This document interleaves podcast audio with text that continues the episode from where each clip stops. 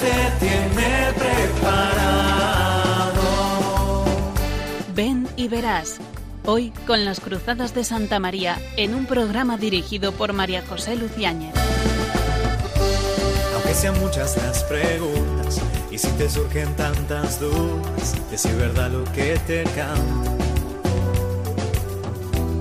Él te conoce desde antes, sabe tu nombre y lo que vives y lo que siempre vas buscando. Muy buenas tardes, queridos oyentes de Radio María.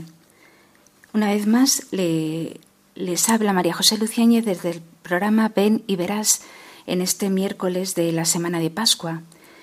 Muy felices Pascuas de Resurrección. Eh, deseo con todo mi corazón que mm, esa resurrección que Jesucristo nos ha alcanzado nos vaya alcanzando también en nuestra vida cotidiana aquí en la tierra y nos lleve a la plenitud del cielo, junto con Él, a su lado y con la Virgen Santísima. El domingo que viene, que es el domingo primero después de Pascua de Resurrección, es el domingo de la Misericordia, que fue instituido por el Papa Juan Pablo II el 30 de abril del año 2000. Eh, con motivo de este año de la Misericordia, el Papa eh, Francisco escribió una carta, el rostro de la misericordia, en el 2015, en el cual nos indica muchas, eh, muchos consejos, muchos avisos que nos pueden ayudar a vivir la misericordia. Dice que siempre tenemos necesidad de contemplar el misterio de la misericordia, que es fuente de alegría, de serenidad y de paz, que es condición para nuestra salvación. Dice que la misericordia es la palabra que revela el misterio de la Santísima Trinidad. Dice que es el acto último y supremo con el cual Dios viene a nuestro encuentro. Dice que es la ley fundamental que habita en el corazón de cada persona cuando mira con ojos sinceros al hermano que encuentra en el camino de la vida. Dice que la misericordia es la vía que une Dios y el hombre, porque abre el corazón a la esperanza de ser amados para siempre, no obstante el límite de nuestro pecado. Si cayéramos en la cuenta de lo que es la misericordia de Dios, no tendríamos ningún temor en nuestra vida, porque basta estas definiciones, es fuente de alegría, es la palabra que revela el misterio de Dios, es el acto último y supremo con el que Dios viene a nuestro encuentro, es la ley fundamental que habita en el corazón de cada hombre, es la vía que une a Dios y al hombre, porque abre el corazón a la esperanza de ser amados para siempre, no obstante el límite de nuestros pecados. ¿Quién no se agarrará a esta misericordia? Sin embargo, dice muchas veces el Papa Francisco que necesitamos ser misericordiados, es decir, eh, ser capaces de recibir esta misericordia. Y ahí está, yo creo, nuestro problema. Porque no podemos ser misericordiosos si antes no nos sentimos misericordiados. No, no, podemos amar si antes no nos sentimos amados. Por eso escuchemos la palabra de Jesús, que ha señalado la misericordia como ideal de la vida y como criterio de credibilidad de nuestra fe. Por eso dice, Dichosos los misericordiosos, porque encontrarán misericordia. Ahora, todo esto, que es muy bello, necesita actitudes concretas en nuestra vida. El Papa señala intenciones, actitudes, comportamientos que se verifican en el vivir cotidiano. Es decir, son hechos concretos y no palabras abstractas. Y señala en alguno de los textos, aparte de, de en esta carta del rostro de la misericordia, que también lo indica, señala cómo eh, practicar las obras de misericordia espirituales y corporales, em, recibir el sacramento de la reconciliación, del perdón, el saber perdonar y mm, la capacidad también de, rezar como Jesucristo rezó, eh, son mm, aspectos importantes de, este, eh, de este ser misericordioso y de este ser misericordiado. Es decir, practicar las obras de misericordia, el sacramento del perdón y también añade las peregrinaciones, porque tras el esfuerzo de una peregrinación a un santuario, uno tiene una capacidad mayor para abrirse al misterio de Dios.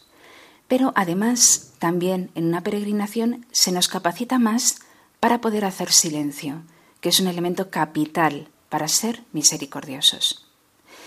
Pues eh, de esto y de, del esfuerzo que debemos hacer para poder ser misericordiosos es de lo que va a tratar nuestro programa. No se vayan, que en unos minutos eh, comenzaremos a escuchar a los papas y a pensar qué podemos hacer para poder recibir tanta misericordia de Dios.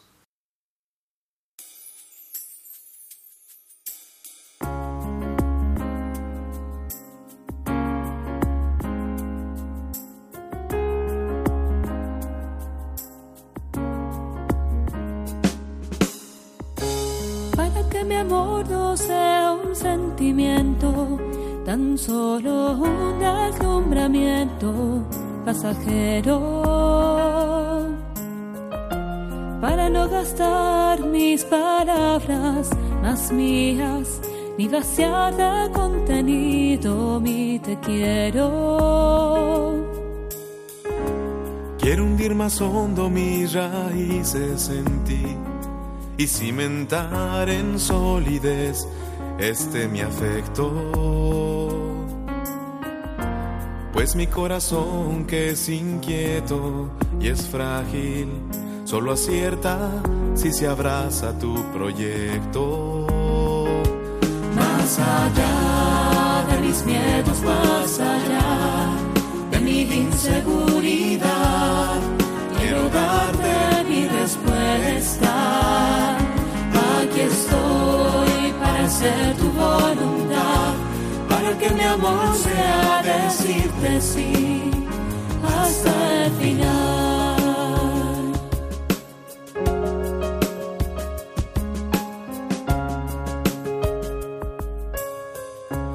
Dame a comprender, Señor, tu amor tan puro, amor que persevera en cruz, amor perfecto. Hazme serte fiel aun cuando todo es oscuro, para que mi amor sea más que un sentimiento.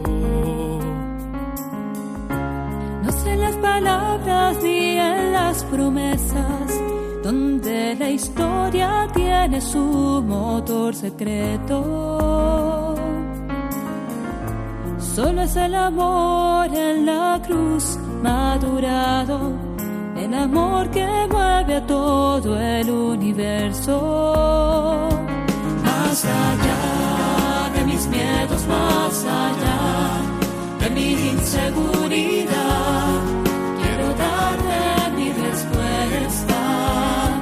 Aquí estoy para hacer tu voluntad, para que mi amor sea decirte sí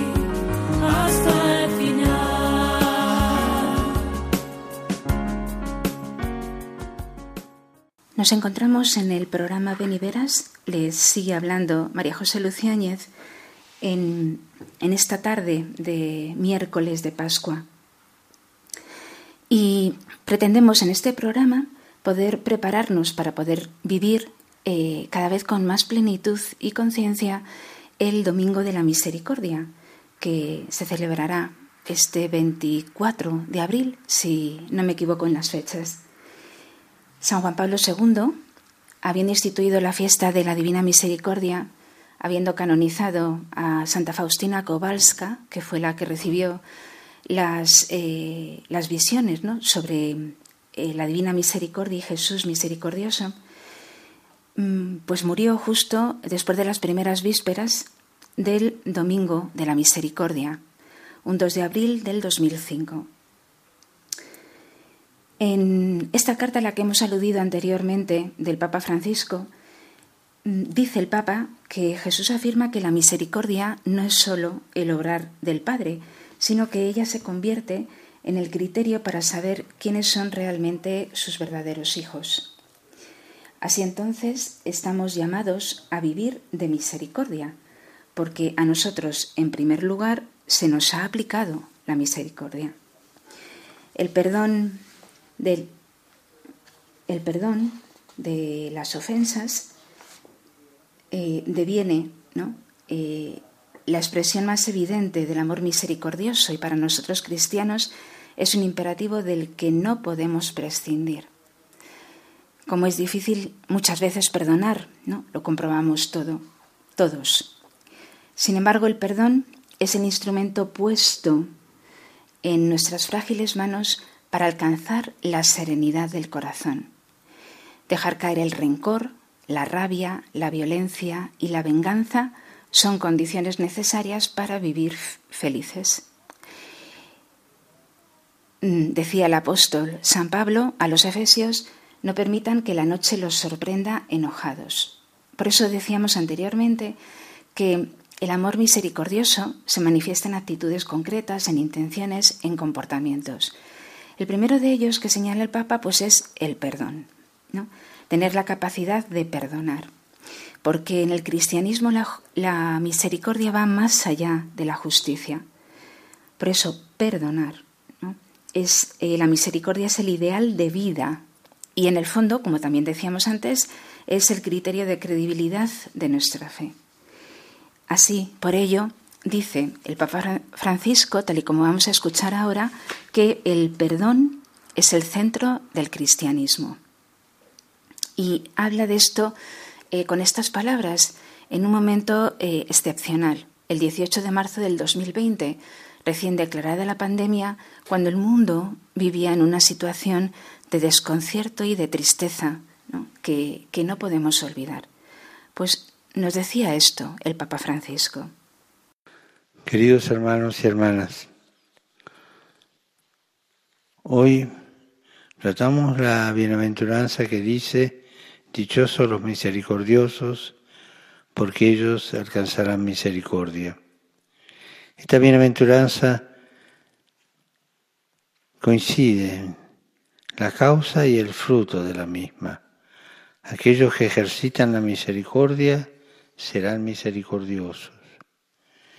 Este tema del perdón recíproco está presente en toda la enseñanza del Señor de modo particular en la oración del Padre Nuestro, en la que pedimos perdón a nuestras ofensas, como también nosotros perdonamos a los que nos ofenden. Hay dos elementos que no se pueden separar, el perdón recibido y el perdón que se da. El hecho de que la reciprocidad de la misericordia indica que tenemos que cambiar de perspectiva no podemos denegar el perdón a quien nos ha ofendido, por muy difícil que sea, porque necesitamos recordar que solo perdonando a los demás somos perdonados por Dios. Del Señor aprendemos a ser misericordiosos, pues Él nos precede y nos perdona antes, y al experimentar su perdón en nosotros, somos capaces de perdonar la misericordia está al centro del cristianismo y es la meta de todo camino espiritual. Es uno de los frutos más bellos de la caridad que nos hace libres y felices. Saludo cordialmente a los fieles de lengua española que siguen esta catequesis a través de los medios de comunicación. Pidamos al Señor que en este momento particularmente difícil para todos podamos redescubrir dentro de nosotros su presencia que nos ama y nos sostiene, y de ese modo ser portadores de su ternura a cuantos nos rodean con obras de cercanía y de bien. Que Dios los bendiga. El perdón es el centro del cristianismo. Así lo revelan las palabras del Papa. Queremos vivir esta semana de preparación eh, a la luz de la palabra del Señor. Ser misericordiosos como el Padre, como nuestro Padre es misericordioso. Es un programa de vida tan comprometedor como rico de alegría y de paz. El imperativo de Jesús, sed misericordiosos, se dirige a cuantos escuchan su voz.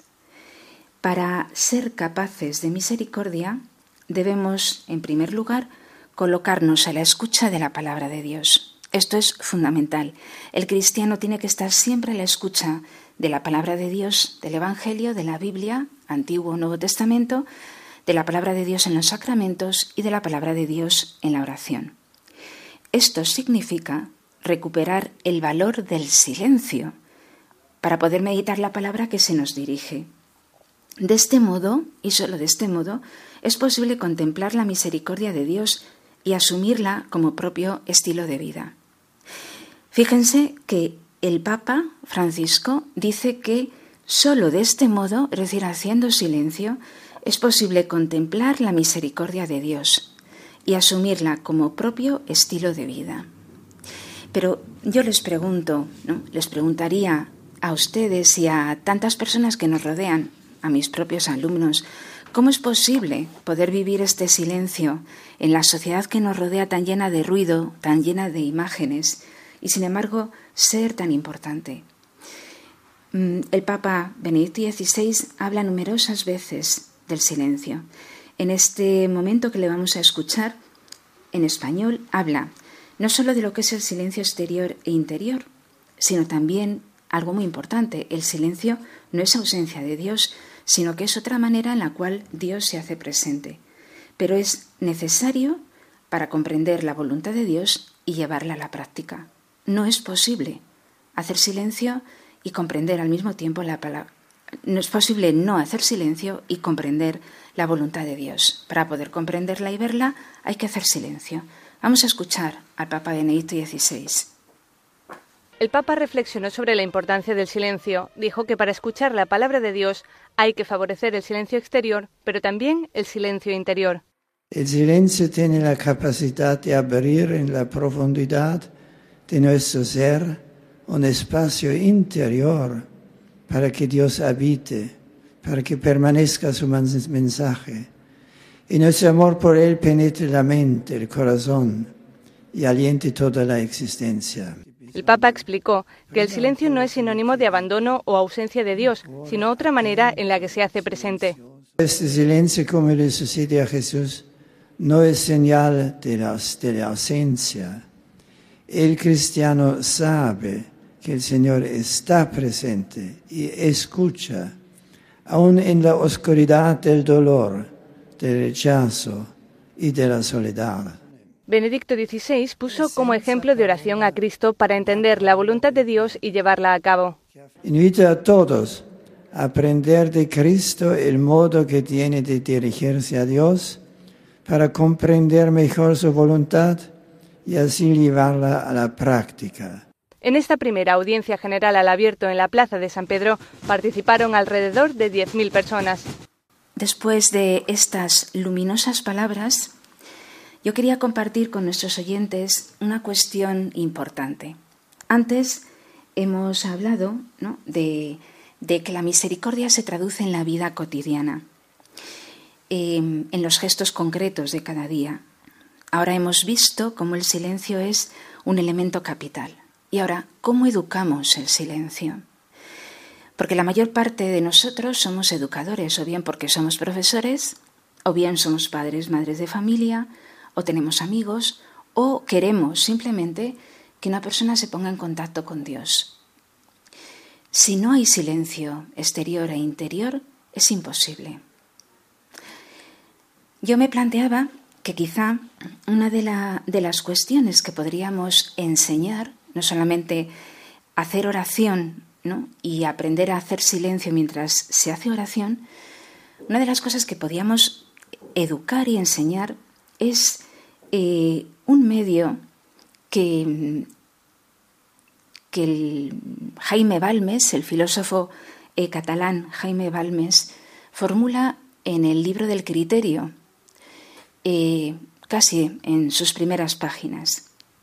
El criterio mm, nos da elementos para poder conocer la verdad y también nos enseña los obstáculos que nos impiden llegar al conocimiento de la verdad que es un elemento capital para el hombre.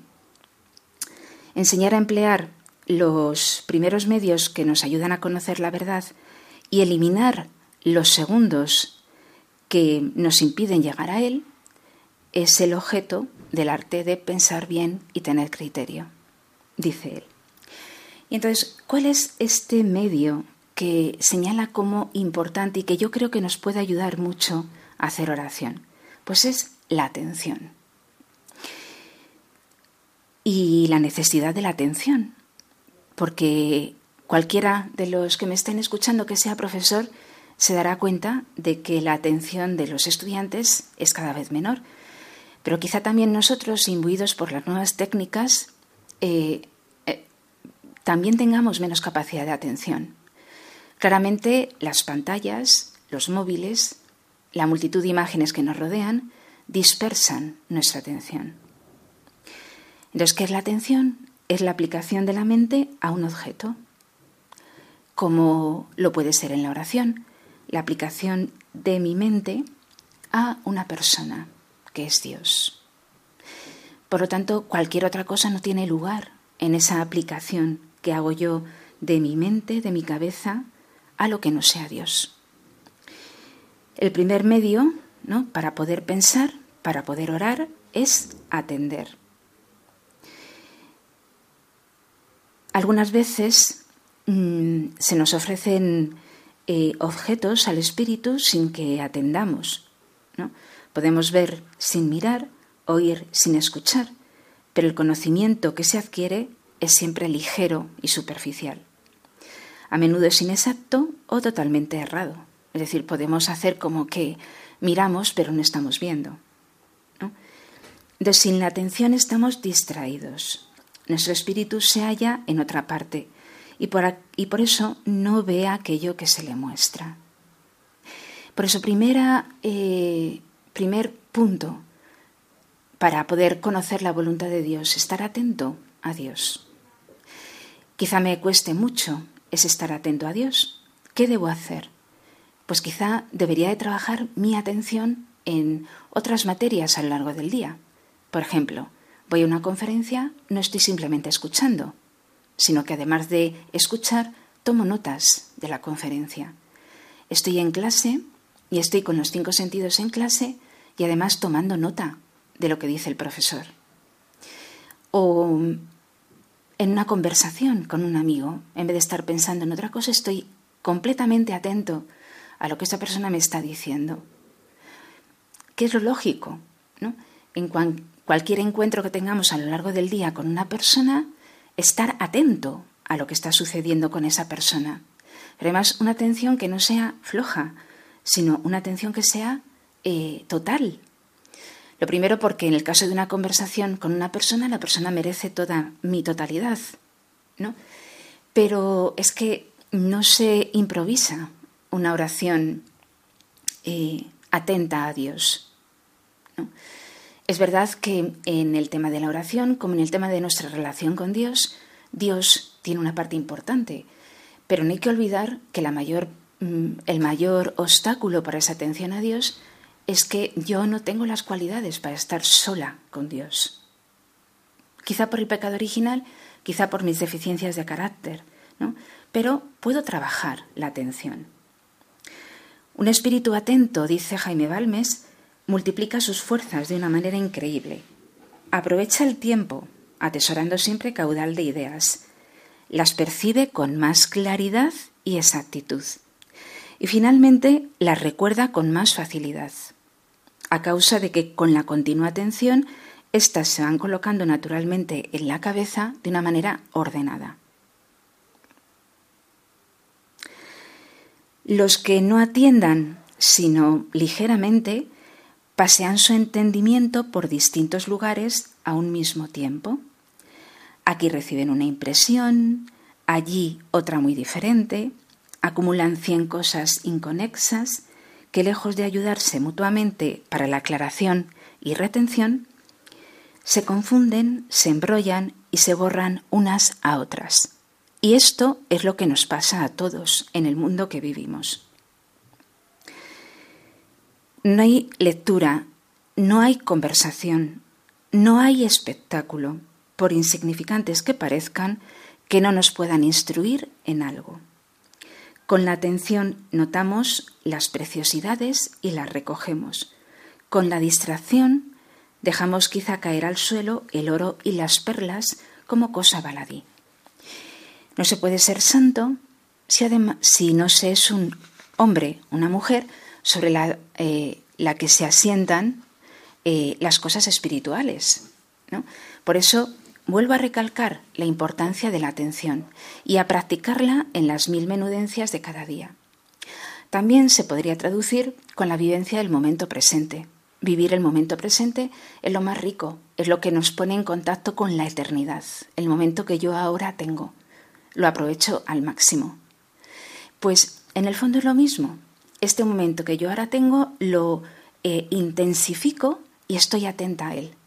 Por lo tanto, si estoy en clase, estoy atenta en clase. Si estoy en una conferencia, a la conferencia. Si estoy en una conversación, en la conversación. Si estoy haciendo una cosa que es mecánica y no, eh, no necesita mi atención, entonces quizá puedo iniciar un coloquio con Dios que me ayude, ¿no? Para luego después hacer oración. Así ya tengo ¿no? el espíritu sosegado y tranquilizado que me permita estar atento cuando hago oración y así poder eh, comprender la voluntad de Dios, que es necesario para poder recibir la misericordia. Algunas personas pueden creer que esta atención fatiga mucho, pero dice Balmes que se equivocan. Cuando habla de atención, no se refiere a una fijeza de espíritu con que éste se clava sobre los objetos, sino que es una aplicación suave, reposada, que permite hacerse cargo de cada, de cada coma, ¿no? si estoy leyendo un texto, de cada suceso que se mueve en mi corazón, por ejemplo, cuando hago oración, y así puedo discernir ese suceso que ha llegado a mi corazón como procedente de Dios, procedente del mal espíritu, pero me ayuda a conocer quién soy yo, quién es Dios. Esta atención no es incompatible ni con la diversión y recreo, pues es claro ¿no? que el esparcimiento del ánimo no consiste en no pensar, sino en no ocuparse de cosas trabajosas y en entregarse a otras más ligeras. El sabio que interrumpe sus estudios profundos, saliendo a pasear un rato con la amenidad de la campiña, por ejemplo, no se fatiga. Antes se distrae cuando atiende al estado de las mieses, a las faenas de los labradores, al murmullo de los arroyos, al canto de las aves, y todo eso, que en el fondo es vivir el momento que ahora tengo, le ayuda, ¿no? Para luego después seguir estudiando. Estar atento no es estar ensimismado, eh, porque estos, ¿no? los ensimismados, divagan ¿no? por las tenebrosas regiones de adentro. Entonces, eso no es atención. El hombre atento, además, posee la ventaja de ser más eh, cortés, más amable, más disponible para el otro. Porque el amor propio de los demás se siente lastimado ¿no? si notan que no atendemos a lo que están diciendo. Es bien notable que la urbanidad o su falta, la falta de urbanidad, se apelliden atención o desatención. La presencia de urbanidad es atención, estar atento, es una persona atenta, o cuando estamos con las personas pero no estamos con ellas, pues somos personas desatentas. Mm, Luego está muy relacionado. ¿Vale? Eh, por lo tanto, trabajemos la atención en las cosas cotidianas.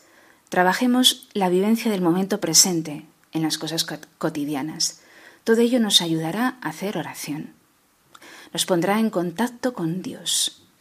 Tranquilizará y hará más sereno nuestro espíritu y más reflexivo, y por lo tanto más capaz de captar lo que Dios me quiere decir. Una persona que además está atenta tampoco se descoloca cuando se le interrumpe.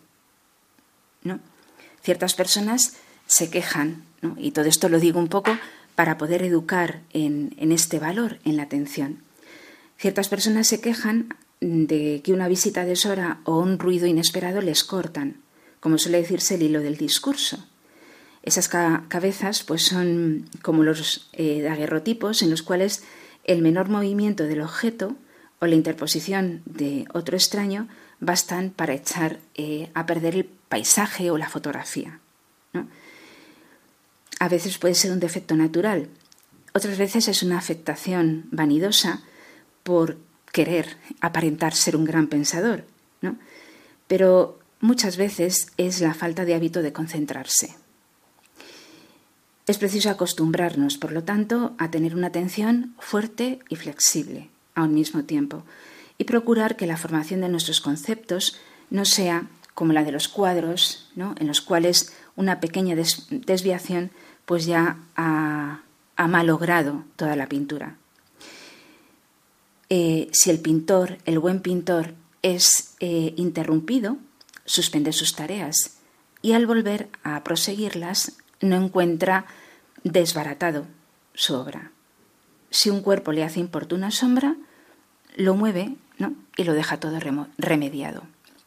Por lo tanto, aprendamos a tener atención como valor humano que nos ayudará a hacer silencio.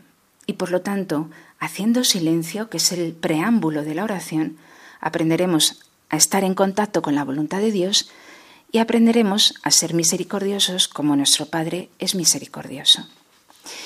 Como pueden ver nuestros oyentes, los valores humanos no son ningún impedimento para nuestra relación con Dios, sino que más bien, eh, y precisamente por ello, eh, son elementos que nos ayudan a nuestra relación con Dios, porque Dios quiere que seamos perfectamente hombres, mujeres y perfectamente eh, religiosos, unidos íntimamente a Dios. Jesucristo era Dios y hombre verdadero.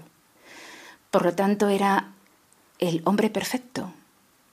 Y por lo tanto, estos valores los vivió a la perfección. Bueno, pues es una pequeña pista que les ofrezco a raíz de las palabras de los papas y a raíz y bueno, y como preparación para este Domingo de la Misericordia para poder trabajarlo a nivel humano.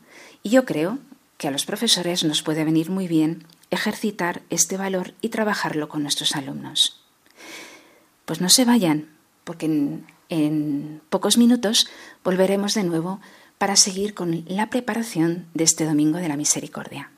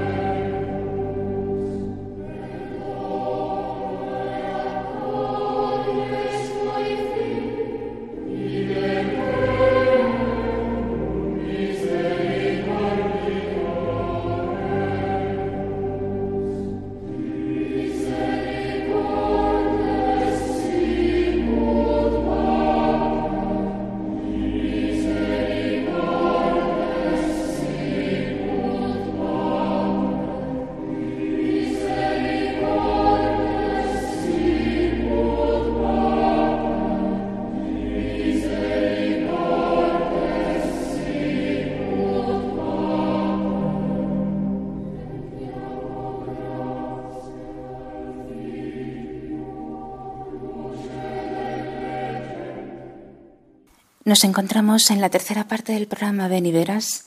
Les habla María José Luciáñez, invitando a los jóvenes que nos escuchan o a cualquier persona que nos escuche a que nos escriban a la dirección de correo beniveras 2 arroba radiomaria.es consultando lo que deseen acerca del tema de la vocación, del discernimiento, de cualquier otro tema que se trata en los distintos programas.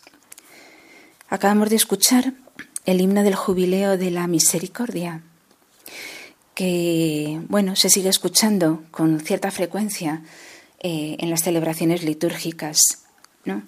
Misericordia, misericordiosos como el Padre.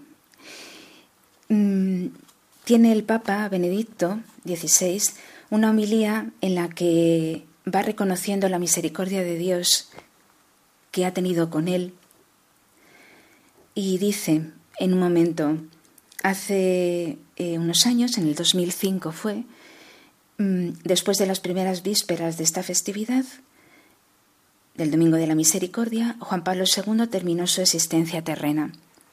Al morir, entró en la luz de la misericordia divina, desde la cual, más allá de la muerte y desde Dios, ahora nos habla de un modo nuevo.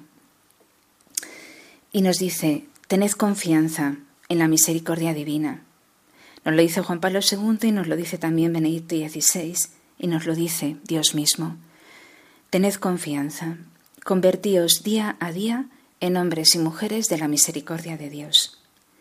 La misericordia es el vestido de luz que el Señor nos ha dado en el bautismo. No debemos dejar que esta luz se apague. Al contrario, debe aumentar en nosotros cada día para llevar al mundo la buena nueva de Dios. Por eso el Papa Francisco eh, acabará su carta, el rostro de la misericordia, invitándonos a todos a que seamos misioneros de la misericordia, porque mm, tenemos que llevar al mundo eh, la buena nueva de Dios. Ahora, un vestido de luz que tiene el cristiano, y lo tiene por el bautismo, pero lo debe de ir purificando cada vez más, eh, bueno, pues con el ejercicio de su vida, ¿no? Dice también el Papa que las misericordias de Dios nos acompañan día a día. El momento presente, la atención de la que hablábamos anteriormente. Basta tener el corazón vigilante para poderlas percibir. Basta tener el corazón vigilante. Por eso vamos a pedir la gracia de trabajarnos para poder tener ese corazón vigilante y en silencio que perciba la misericordia que Dios tiene conmigo. Somos muy propensos a notar la fatiga diaria que a nosotros, como hijos de Adán, se nos ha impuesto. Pero si abrimos nuestro corazón, entonces aunque estemos sumergidas, sumergidos en esa fatiga, podemos constatar continuamente cuán bueno es Dios con nosotros, cómo piensa en nosotros precisamente en las pequeñas cosas, ayudándonos así a alcanzar las grandes.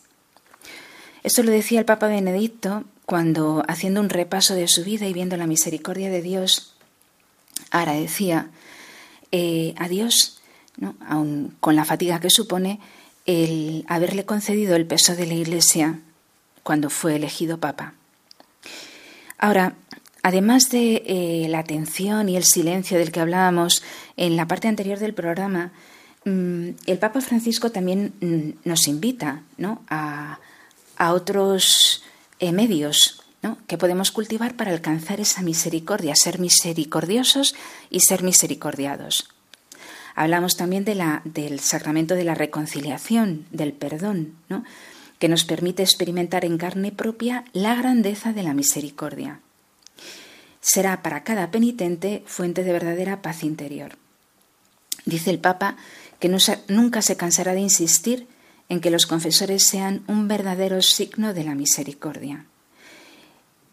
Eh, y el ser confesor, claro, no se improvisa, ¿no? Se llega a serlo cuando, ante todo, nos hacemos nosotros eh, penitentes en busca de perdón. ¿Y quién no necesita el perdón de alguien? ¿no? Bueno, pues eh, el perdón y la celebración de este sacramento que es tan importante para cada uno de nosotros. Habla también del silencio y habla también de la peregrinación. Dice que es un signo peculiar eh, en ese año santo de la misericordia, pero lo es también eh, siempre. Estamos también en un año jubilar eh, composterano que se ha prolongado un año más. Y dice que es muy importante porque es imagen del camino que cada persona realiza en su existencia.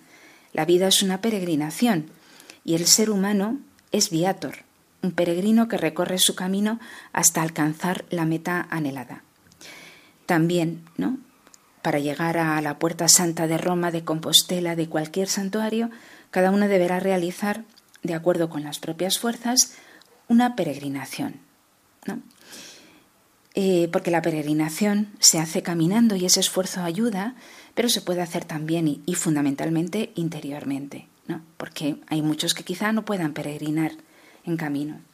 La peregrinación siempre es un estímulo para la conversión, porque atravesando una puerta santa, llegando a un santuario, nos dejamos abrazar por la misericordia de Dios y nos comprometemos a ser misericordiosos con los demás como el Padre lo es con nosotros. También nos invita el Papa a que reflexionemos y vivamos las obras de misericordia corporales y espirituales. Y dice, será un modo para despertar nuestra conciencia, muchas veces aletargada ante el drama de la pobreza, y para entrar todavía más en el corazón del Evangelio, donde los pobres son los privilegiados de la misericordia divina. La predicación de Jesús nos presenta estas obras de misericordia para que podamos darnos cuenta si vivimos o no como discípulos suyos. Él es el que va por delante de nosotros practicando esas obras de misericordia. Redescubramos las obras de misericordia corporales, dar de comer al hambriento, dar de beber al sediento, vestir al desnudo, acoger al forastero, asistir a los enfermos, visitar a los presos, enterrar a los muertos.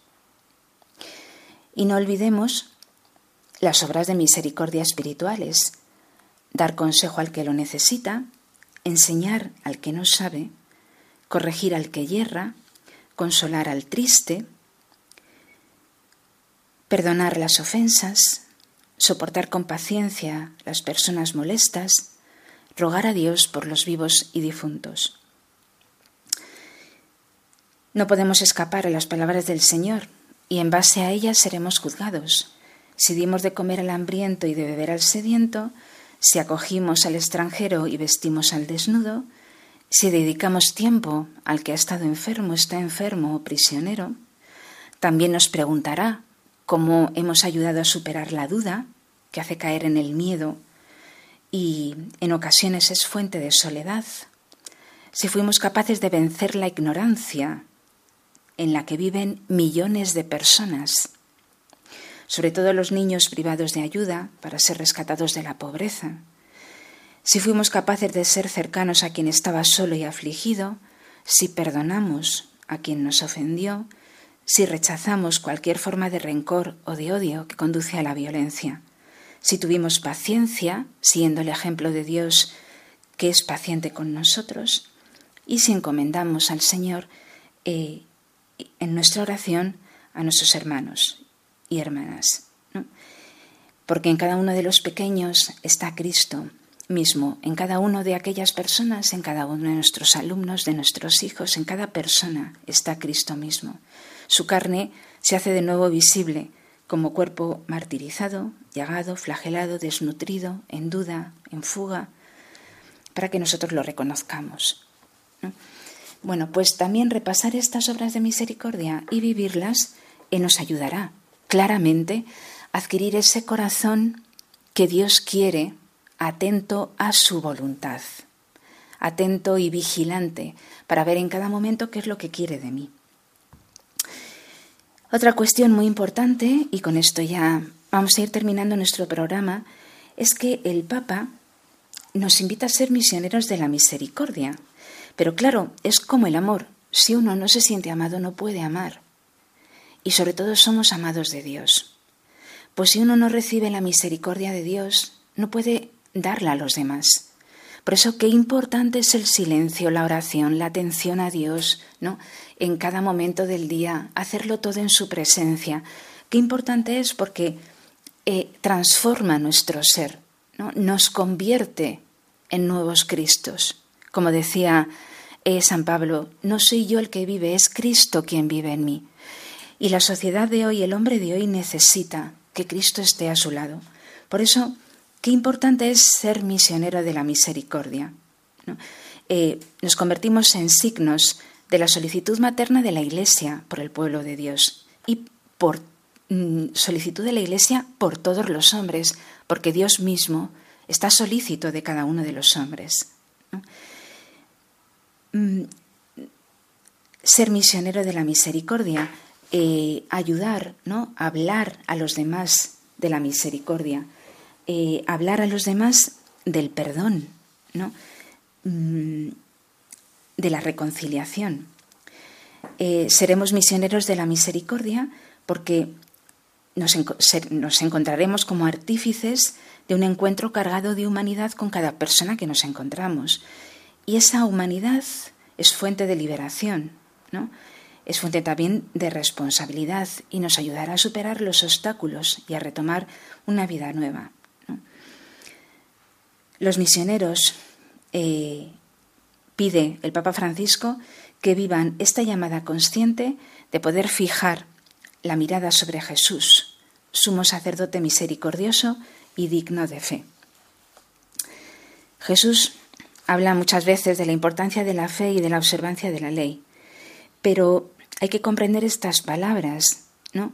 Cuando estando a la mesa de con Mateo y con otros publicanos y pecadores, dice a los fariseos que le replicaban: Vayan y aprendan lo que significa yo quiero misericordia y no sacrificios, porque yo no he venido a llamar a los justos, sino a los pecadores. Ante una visión de la justicia como mera observancia de la ley que juzga, dividiendo las personas en justos y pecadores, Jesús se inclina a mostrar el gran don de la misericordia que busca a los pecadores para ofrecerles el perdón y la salvación. ¿Quién puede decir que no es pecador? Se comprende entonces, ¿no?, que en esta perspectiva tan liberadora y fuente de renovación, pues haya tenido tantas eh, mm, disyuntivas, tanta, tanto rechazo por parte de los fariseos y de los doctores de la ley, como hemos contemplado en esta Semana Santa, en estos momentos de la pasión de Cristo. Qué bonito es que San Juan Pablo II, después de haber contemplado a un Cristo llagado, eh, escupido, abofeteado, víctima de la injusticia, que se entrega libremente al Padre y muere en la cruz, de la forma más infame como podía morir un hombre en aquel tiempo, que contempla después su resurrección y que contempla la naturaleza pecadora, qué bonito es que instituya el Domingo de la Misericordia y que hable de la misericordia de Dios Padre para con quienes cometemos eh, eh, tantos pecados y hacemos morir a su Hijo. Qué bonito es si solamente la visión de un santo lo puede hacer de esta forma, ¿no? Bueno, pues Jesús se inclina a mostrar el gran don de la misericordia que busca a los pecadores, para ofrecerles el perdón y la salvación. Por eso eh, no perdamos la confianza, acudamos también a la Madre de Misericordia, la Madre de la Misericordia, cuya mirada dulce nos acompaña no solamente en el año santo de la misericordia, sino siempre, ¿no? Para redescubrir la alegría de la ternura de Dios, porque ninguno como María ha conocido la profundidad del misterio de Dios hecho hombre. Todo en su vida fue plasmado por la presencia de la misericordia que se hacía carne, que se hace hombre la Madre del crucificado resucitado, entró en el santuario de la misericordia divina porque participó íntimamente del misterio de su amor. Pero es que esa intimidad yo también estoy llamada a vivirla, esa intimidad con el misterio de Dios y con la divina misericordia, yo y cada uno de nosotros. Por eso, preparémonos para este gran domingo, segundo de Pascua, Preparémonos para vivir la Pascua como Dios quiere que la vivamos, con un corazón libre, ¿no? Esa es la resurrección, perfecta libertad de espíritu, sin adherencia a lo creado, olvido del yo, vida escondida en el Padre, en oración con Dios. Bueno, pues con estos grandes deseos, que son los deseos del corazón humano y los deseos de Dios para cada uno de nosotros, me despido hasta el próximo programa.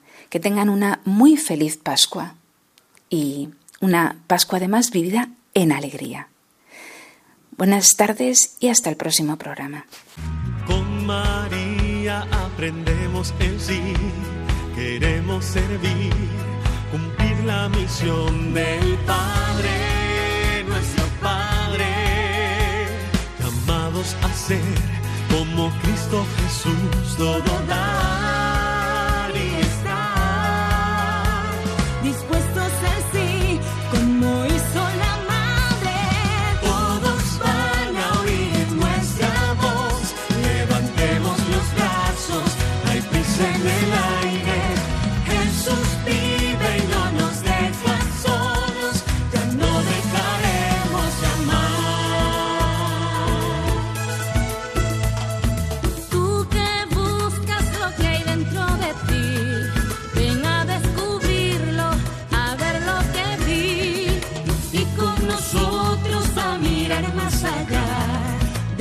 sus